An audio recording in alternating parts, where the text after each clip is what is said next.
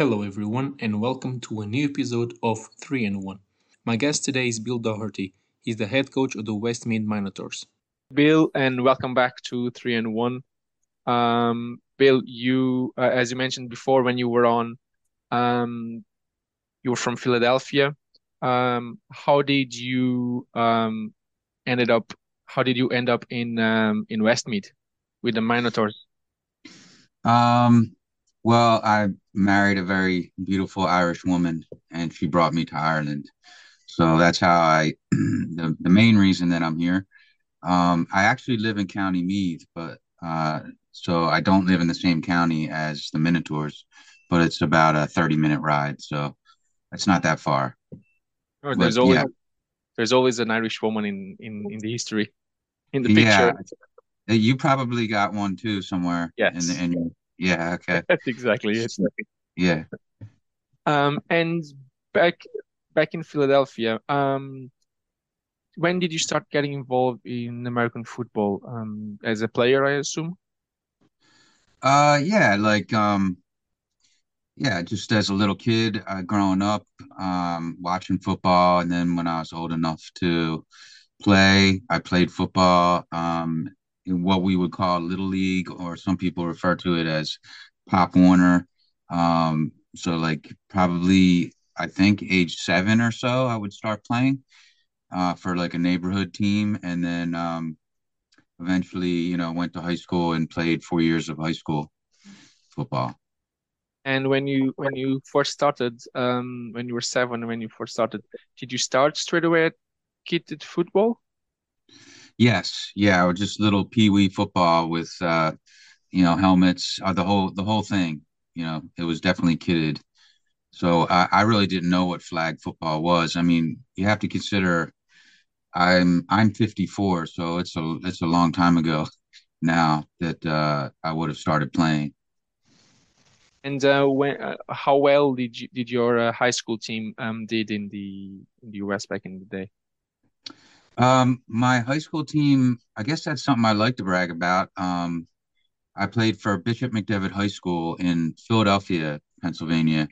And just so if anybody ever was to look it up, there is another Bishop McDevitt High School in Pennsylvania, but that's in Harrisburg. They're also a very good team. Um, uh, my high school actually has closed uh, last last year, so it's not even open anymore.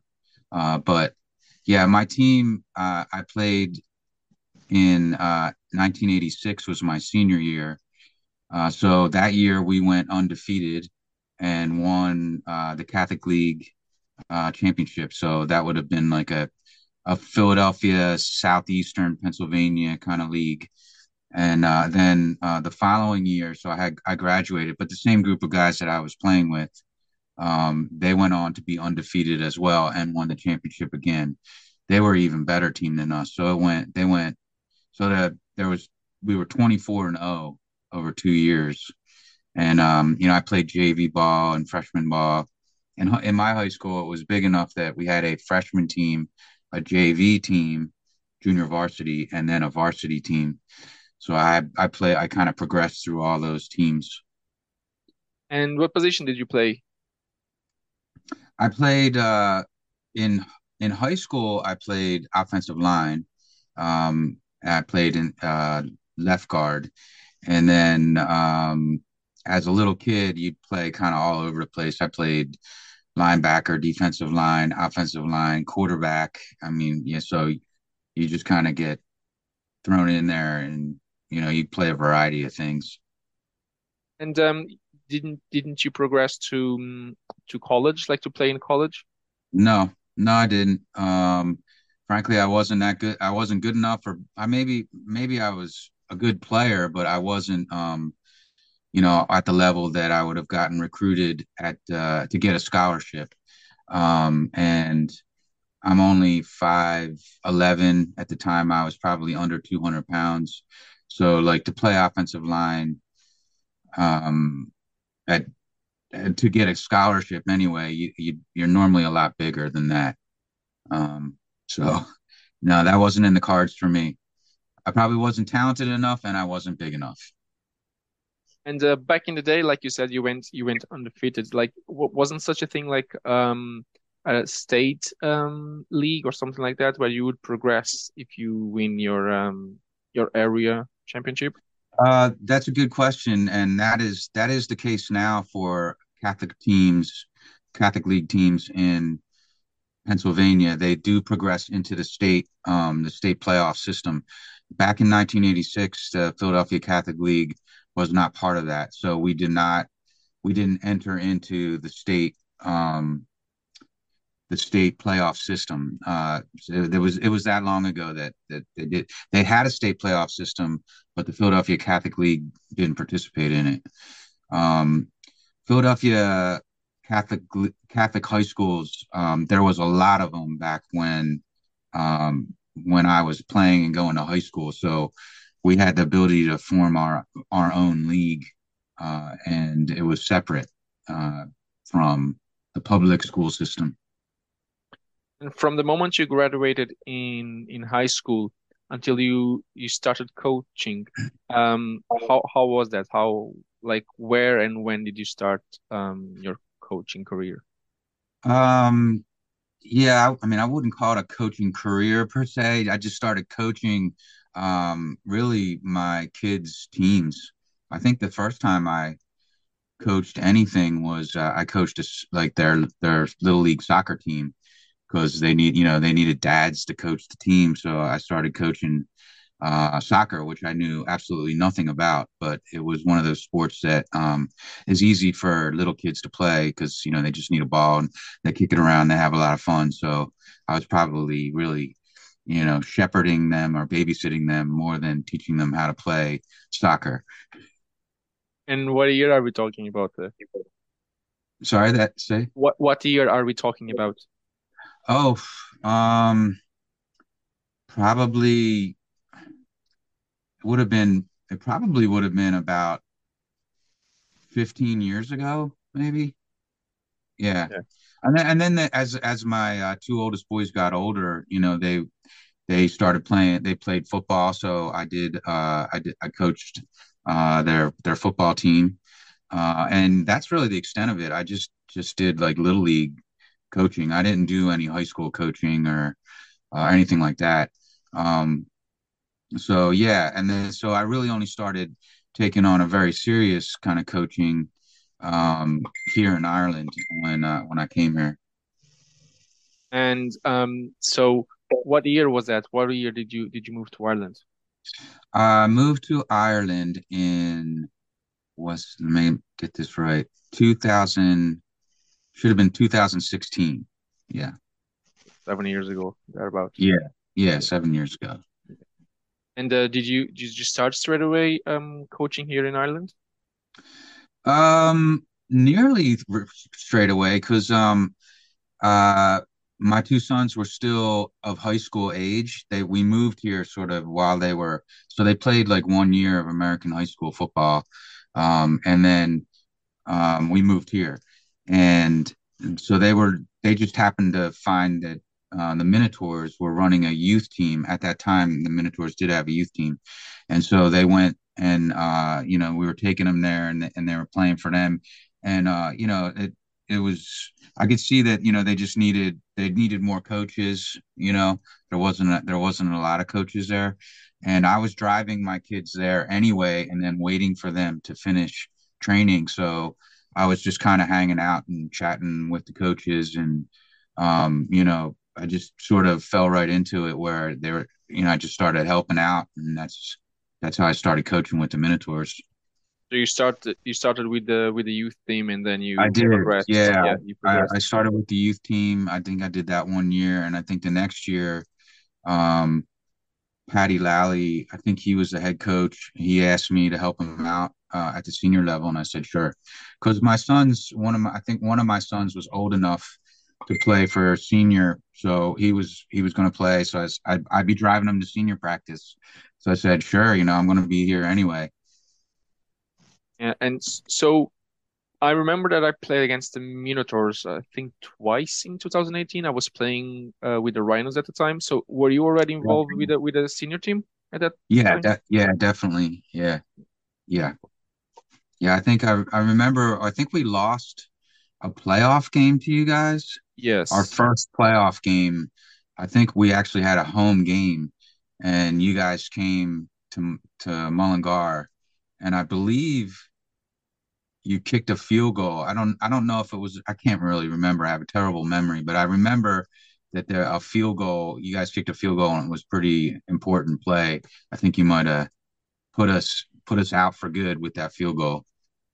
yeah, I think so. I think it was the first round of the playoffs. I don't know. Yeah, Um, yeah, it was it was uh, it wasn't like um it was definitely the first round. So yeah, and that and that was I I believe that was the first playoff game for the Minotaurs ever. ever. Okay. Yeah, ever. Yeah. Yeah, because I remember that we played in Mullingar as well um, during the regular season, and the Mullingar, uh, the Mullingar, sorry, the the Minotaurs beat the Rhinos. Both games actually were low scoring games, Yeah. as far as Yeah, I remember. probably probably I think our offense has um has become much better from those early early days for me. Yeah. Anyway, it's gotten a little bit more sophisticated. We've developed a lot of players in the sort of the specialty positions um, specifically quarterback. Not to say that the other quarterbacks, you know, weren't uh, good, but we kind of developed, you know, uh, Joe Kinahan, who started as a young guy, and so he's he's he's really doing well right now. Hopefully, it continues. And does the Minotaur, um, does it, do the Minotaur still have the the youth team? We don't, unfortunately, although uh, the committee. Uh, now, I'm not. I was on the committee, but I'm not on the committee anymore.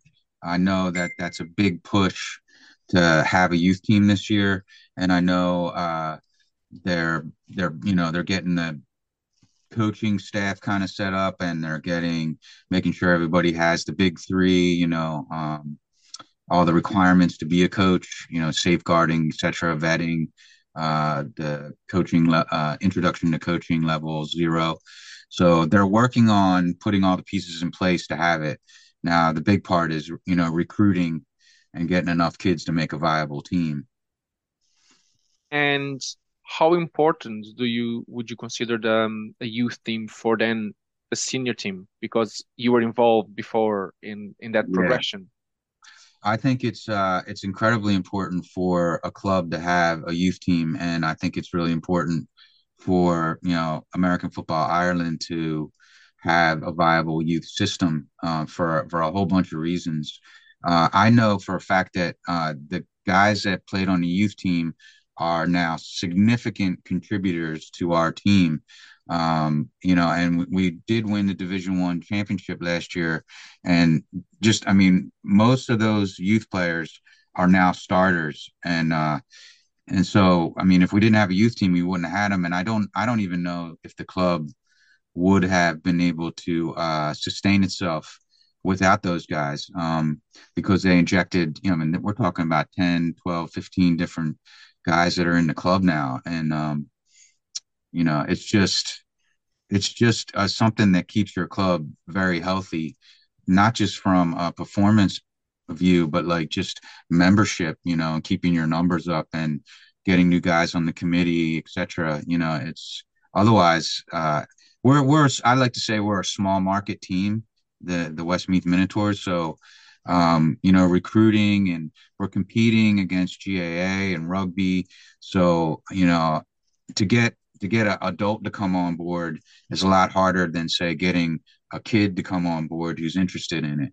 Um, because a lot of the adults have kind of figured out what sport they want to play gaa or rugby and you know they're kind of into that. And to, for them to break out and come to american football is, is a big a big change for a person to switch a sport.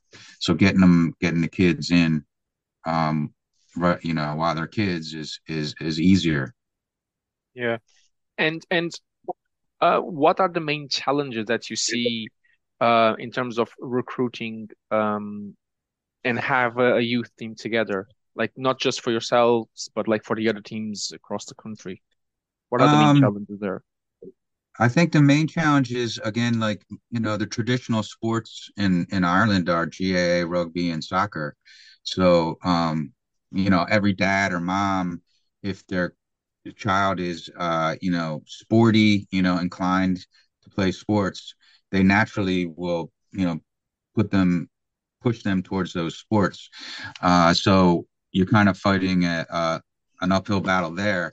And then you know if if even American football is considered, then you know you have to convince a parent that American football is safe because you know there's there's been a lot of bad press about American football with concussions and um, you know there's been documentaries about NFL players that are you know suffering uh, mental mental health problems, um, uh, dying early, you know, and and you know that's you have to convince a, a parent whose you know main job is to keep their children safe that that the the potential negatives are are outweighed by the positives and that the game has changed and that hopefully you know their club is training kids to stay safe just like rugby has to deal with it you know keeping your head out of tackles and keeping your head out of blocking.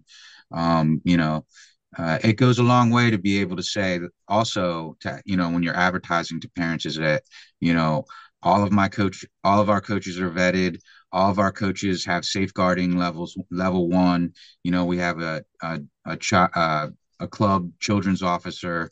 Um, you know we have uh, all of our coaches have uh, completed successfully completed the introduction to a coaching american football course that's given by uh, the ngb so like they can see a parent can see that you're taking the safety of their child seriously um that the the easy part probably is just you know the kids being excited about it but you just kind of have to find them you know like you have to let them know that you exist yeah. you know i i think a lot of irish people the ones that are always surprised when i talk to somebody um, and I mention, oh yeah, I, I coach an American football team. Most of the time, it's a, it's a surprise, and the person will say, "I didn't know there was American football teams in Ireland," and um, you know, so so there's the promotion bit as well.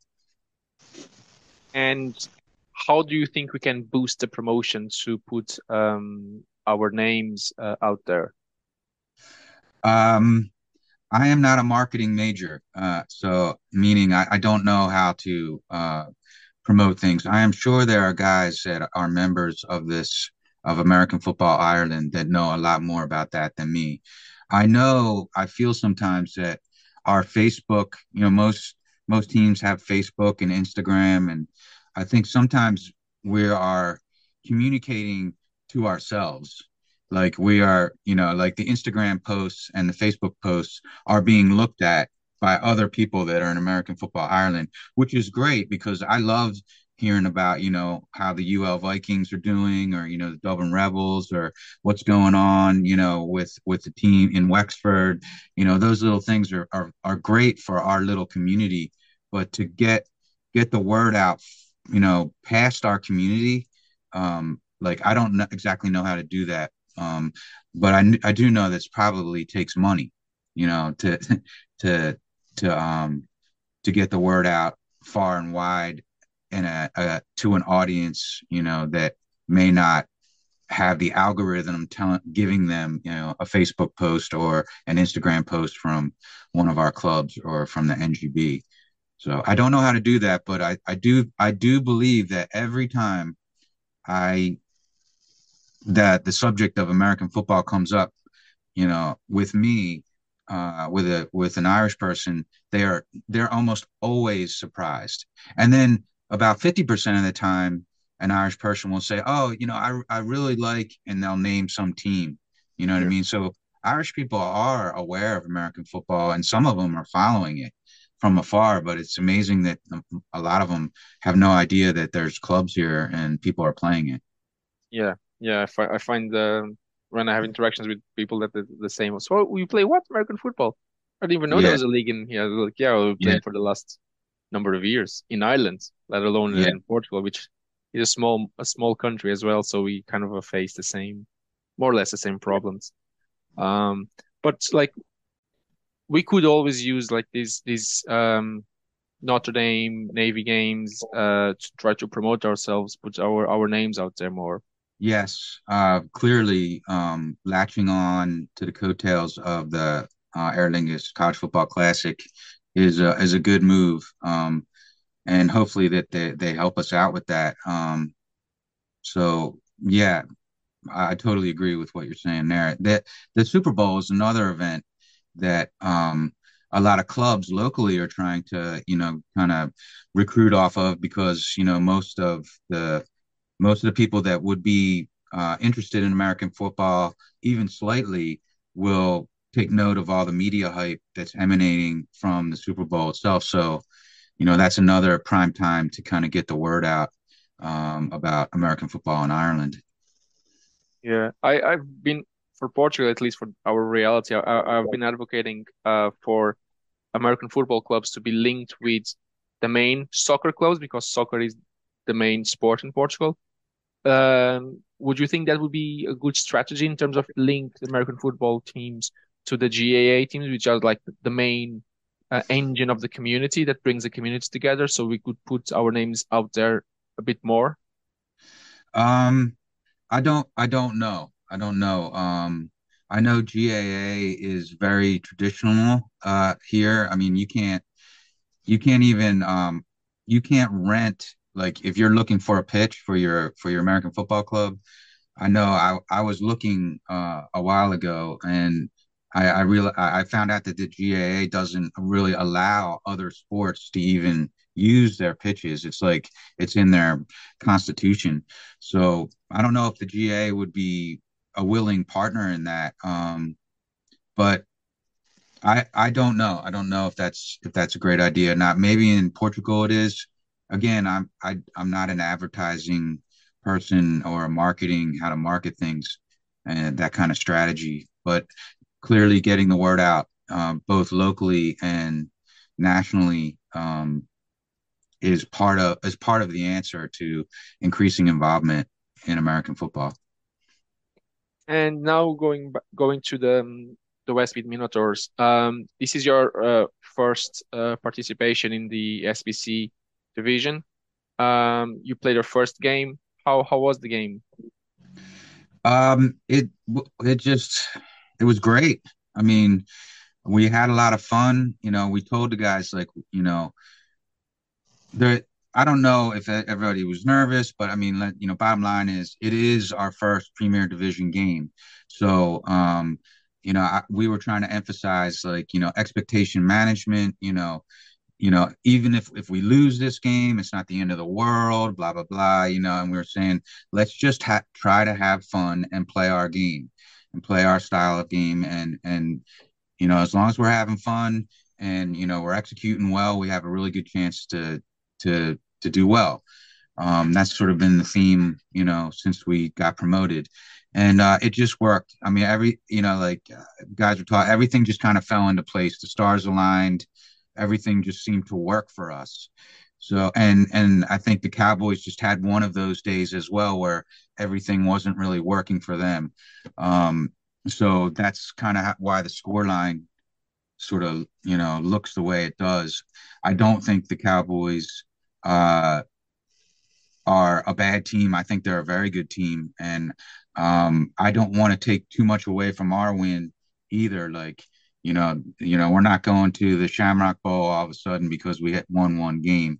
Uh, again, it's all about expectation management and just playing the next play and getting better each time we go out and train and each each play that we do, and not to get too excited about one win.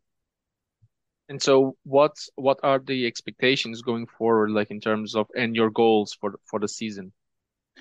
Um, I'm not going to put like a record, not you know, like I I want to be undefeated or one one loss, you know, in the playoffs. I, I don't want to talk like that uh, this season. I just want to get better every week. You know, I want to I want the club, the team to be competitive in every game, and I want us to get better every week. Uh, that that that is uh, the expectations for this year. And if if we have a great season, so be it if if it's an average season, so be it. But we are getting better as we as we go along. And so you said that you don't want to put a record uh, as a goal for this season, but you clearly have um, goals or expectations for the for the next uh, few seasons. Um, you want to share those goals? At least I I understood that from your uh, from what you said. Yeah, I mean, lo- like long term planning, long term goals. You know, the vision. I guess um, our our vision is to is to win a Shamrock Bowl. Uh, when that will happen, I really can't predict. There's a lot of factors that go into it. Like, will our youth team be established? Will we have a pipeline of new players coming in? Will you know when, how many veterans are going to retire?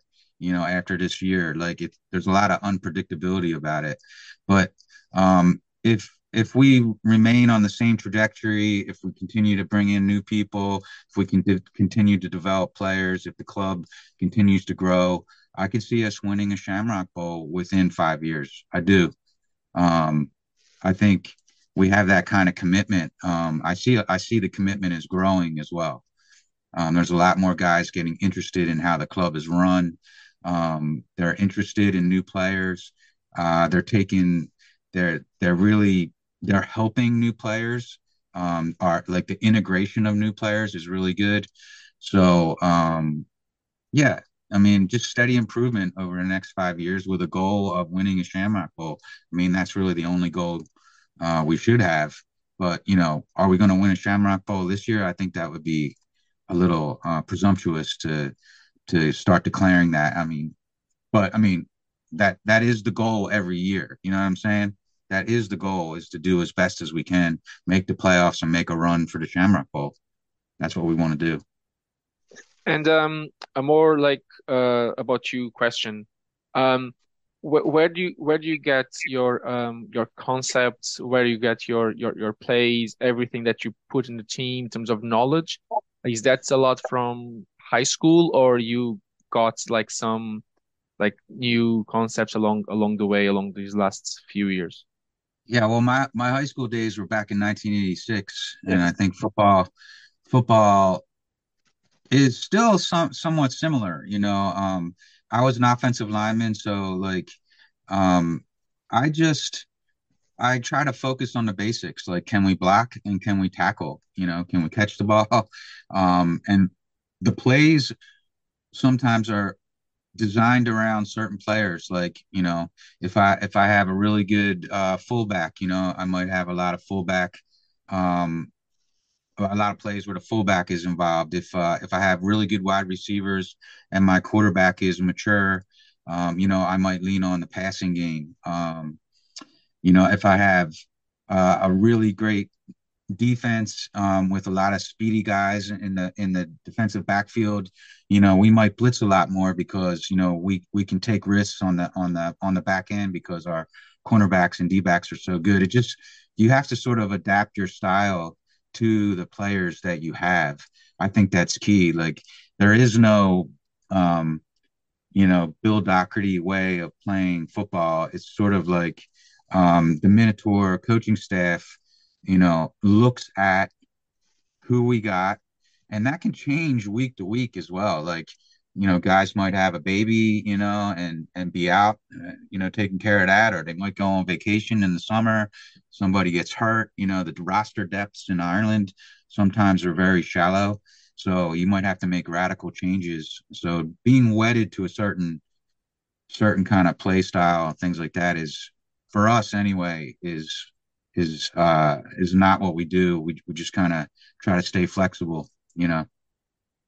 Have you that ever happened? Like that you had to change everything from one week to the next?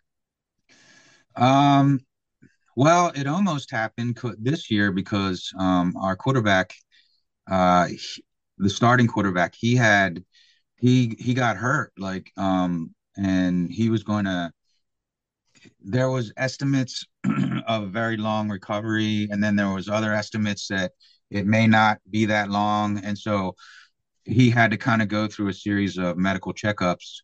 Um, and uh, you know, we were looking at the prospect of having to to you know sort of change the system to adapt to um, who we were going to put in as the as the starting quarterback in lieu of who was supposed to be our starting quarterback. So yeah, we started churning as a staff about like how we gonna how we gonna adapt this because like the worst guy um, to lose is your quarterback because so much is so much of the game and the and the schemes and everything is is uh, wrapped around the quarterback. So it's hard it's hard to get around missing your starting quarterback. Yeah, and then if you have a good fullback, then you probably will go back to the football in the eighties uh, with a fullback. Yeah, yeah, yeah I don't yeah. know if it's your case, but like you were saying that football changed a bit since since you last it, played. But I mean, it it changes and it doesn't change. You know, I I don't. I mean, there's blocking and there's tackling, and if you're really good at both of those two things, then you should be successful. Then it's then it's up to the coaching staff to kind of put the players in the right position, you know, and give them good, you know, solid instruction and give them solid, you know, on defense, good read keys, um, you know, and on offense, you know, a way to look at the defense and kind of anticipate uh, how the defense is going to react to the play that you're that you're about to run, and then you put yourself in in a good a good position to to do to do your job. But blocking and tackling that that hasn't changed. You know, throwing the football hasn't changed. Catching the Yeah. football doesn't change. So That's true. And like, would would you say maybe as as a last question, but would you say that um, players nowadays are um, better uh, in terms of technique than back in the day, uh, especially in the safety side of things, or like is there main differences that you could find? I, I definitely there's more safety. There's definitely a lot more emphasis on safety because we know that you know. Um, I mean, we always knew about concussions, but I, I mean, I do. I mean, I, I remember um, in my high school, guys would clearly have a concussion, and um, you know, he kept playing. You know, and I whether the I don't want to say anything. I'm not saying anything bad about my coaches in high school, but like it it just at the time, you know, the times of that, you know, it wasn't as like, you know, right now, like, you know, the protocol is a suspected concussion is you're out. You got to come out, even if it's suspected. And I, I believe even the referees, you know, if they see somebody, he's like, hey, you know, this guy potential sub- concussion. You know, everybody is looking out for for safety more so than back in 1986. That's for sure. In terms of technique, I do think technique is has gotten a lot better. Um, uh, I just can remember in high school, I, like I had the standard techniques, but like, uh, you know, the kind of instruction that you you see. I mean, you can put on YouTube and and look up uh, offensive line drills, and they're talking about okay, your right hand. You know, your your target for your right hand is is the play side number, and then you got a drag hand that's coming up on the rib cage in case he, you know, rip, you know, or spins out of that, and you got like there's just there's so much detail to technique now that is, uh, I guess, available to all of us, even here in Ireland. It's it's all just there. There's so like coaches like to share their wisdom. So I mean, if you're not if you're not picking up the latest techniques um, by watching YouTube uh, and learning about your game, um, uh, you know, you're miss you're missing out because all that information is out there. And in 1986 it just completely depended upon the coach that you had at Yeah, the the time. Like if your coach was, if he was an amazing O line coach, you know, you'd learn a whole lot. If he was an average O line coach, you wouldn't know the difference really Yeah. because you couldn't see how other coaches were, you know, coaching their players because we didn't have this technology and the internet that that shares all that information now. So it's a great thing. Yeah, I, I would agree with that absolutely. And Bill, look, thank you very much um, for your time and uh, best of luck uh, for the rest of your of your season. Oh, thanks very much and best of luck to you too. Thank you very much. Take care. All right. Bye. Bye. Chega assim ao fim mais um episódio do 3 em 1. A música de introdução foi composta pelo Robin Garren, a música final pelo Vasco Franco e o grafismo é da autoria do Diogo Martins. Para a semana voltamos com um novo convidado, mas até lá, tenham todos uma boa semana.